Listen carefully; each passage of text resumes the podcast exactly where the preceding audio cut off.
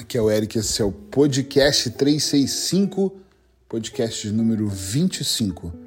Você casaria com uma pessoa como você?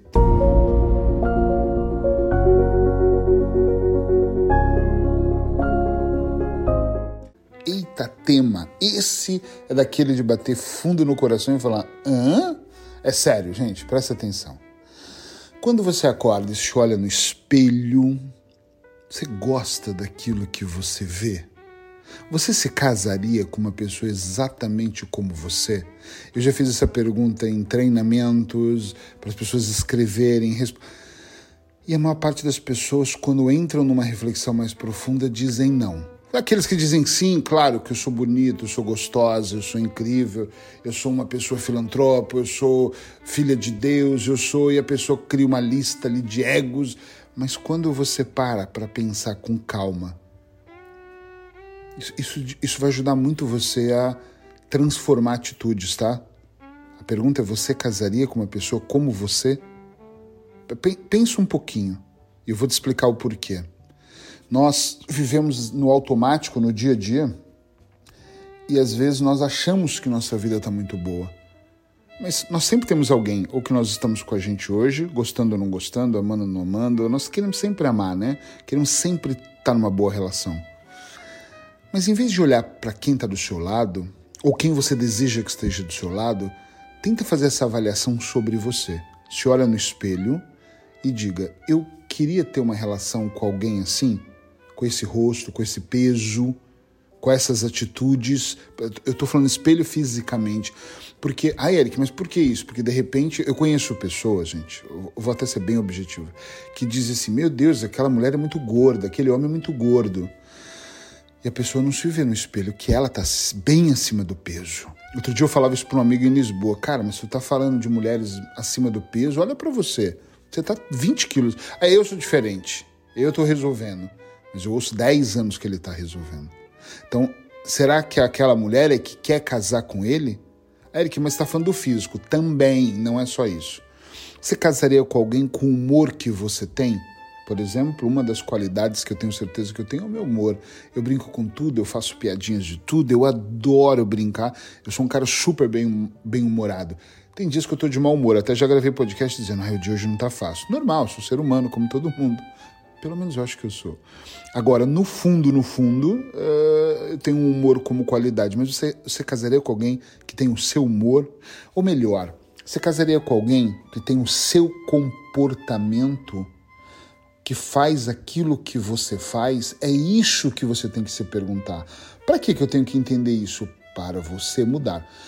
Lembro de uma época, já faz uns anitos, que eu fiz um, um atendimento com uma pessoa, e às vezes eu trago isso, né, em todas as sessões e eu trouxe por, por ele questionar e xingar, xingar não, desculpa, reclamar muito da relação dele, eu perguntei, você casaria com alguém como você? Ele, claro que sim, olha como é que eu sou, eu tenho dinheiro, esquece. Você é pessoa. E quando nós começamos a olhar o físico dele, ele se sentiu mal. Quando nós olhamos o humor dele, ele tá sempre mal-humorado, brigando com todo mundo, xingando os funcionários, reclamando só ele tem razão. Você conseguiria, você suportaria viver com alguém que tem o seu comportamento, que abre a manteiga e deixa ela aberta, que joga as coisas, que não contribui com o lixo, que não está nem para o mundo, com a ecologia, que aí quando nós começamos a entender o comportamento que ele me contava sobre ele, já eu entendi aquilo, ele falou: caramba, não, na verdade eu nem ia querer ter um amigo como esse meu perfil. Isso me fez começar a perguntar para as pessoas sobre isso, para que elas se questionassem por quê? Porque nós queremos casar com uma pessoa que nos deu melhor. Nós queremos casar com uma pessoa que a gente se sinta confortável, que a gente se sinta bem, que tenha uma beleza externa ou interna. Para mim, a interna é mais importante. Que tenha qualificações. Eu adoro pessoas inteligentes. Tem pessoas que preferem pessoas incrivelmente lindas e gostosas, mas ou gostosos e esquece da inteligência. Eu adoro pessoas. O que me seduz é a inteligência, é o bom papo, o bom diálogo. Isso para mim é tudo. Eu não sei o que é o tudo para você. Agora, é muito importante você entender se você casaria com uma pessoa como você, para que você pensar, você ponha no papel. Não casaria por este ponto, esse ponto, esse ponto, esse ponto. E esse aqui, esse aqui também.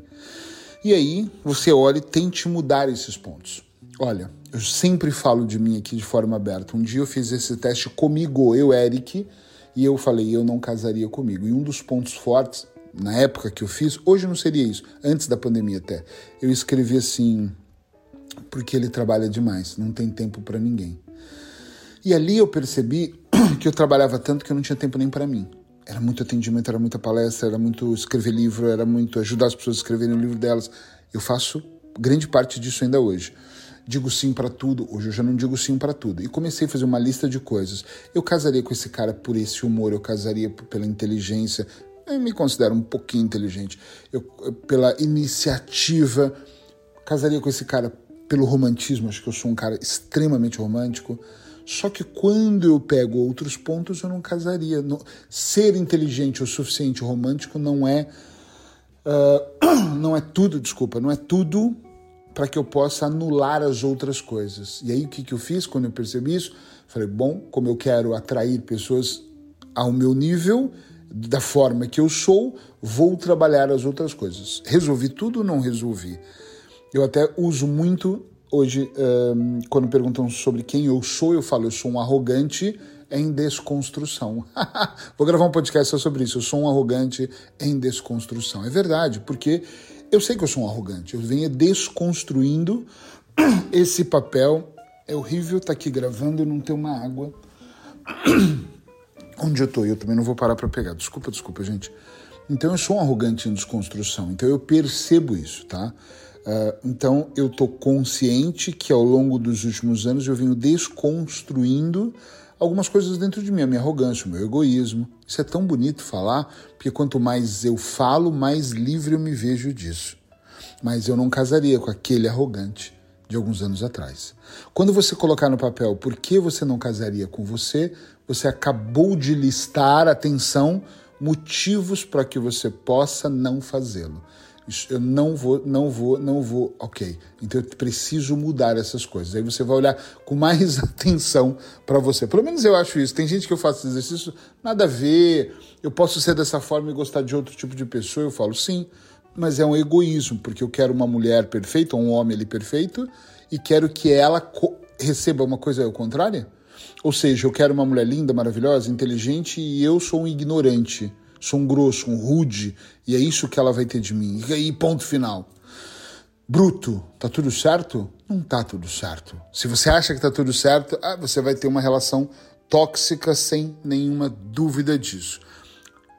Espero que você tenha gostado. Já sabe, se gostou, passa para outras pessoas ouvir. Passar a palavra hoje é o mais importante. Vamos aqui à frase que soma esse podcast. É uma frase anônima, procurei, pesquisei, não sei de quem que é, mas a frase eu gosto muito. Quando se olhar no espelho, pergunta-se se tens motivo para sorrir ou para se envergonhar. Uau, que forte! Quando você se olhar no espelho, pergunta para você: eu tenho motivos para sorrir? Sorrir, vai um sorrisinho no rosto ou para me envergonhar? Não é da imagem, tá? É de tudo. Por que, que eu falo vergonhar? Envergonhar, porque às vezes nós temos vergonha do que nós nos transformamos.